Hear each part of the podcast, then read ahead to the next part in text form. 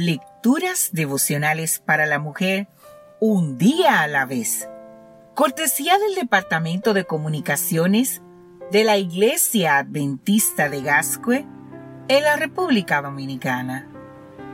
En la voz de Noemí Arias. Hoy, sábado 29 de febrero, una generosa donante. Leemos en el libro de Cantares, el capítulo 8, versículo 6. Fuerte como la muerte es el amor. Sus brasas son brasas de fuego, potente llama. Sin saber si su hija deseaba o no ser donante de órganos, una mujer tomó la difícil decisión de donarlos.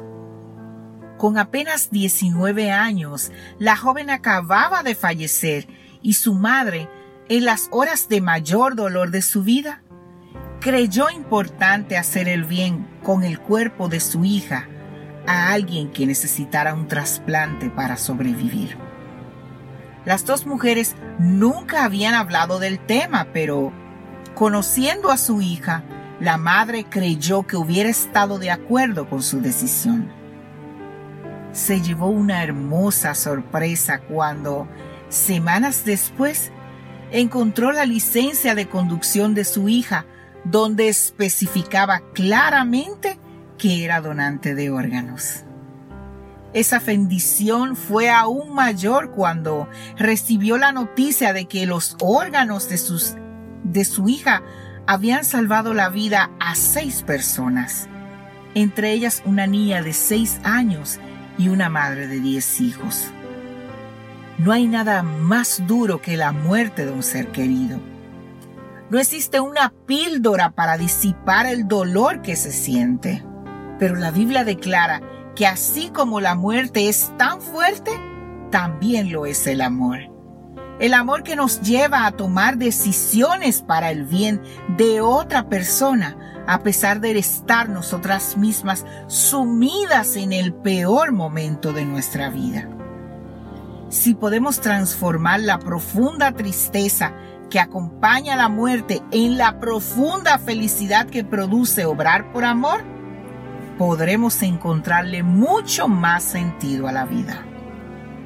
Obviamente no encontraremos en la Biblia ninguna referencia a la donación de órganos, pues es una realidad muy pero muy moderna.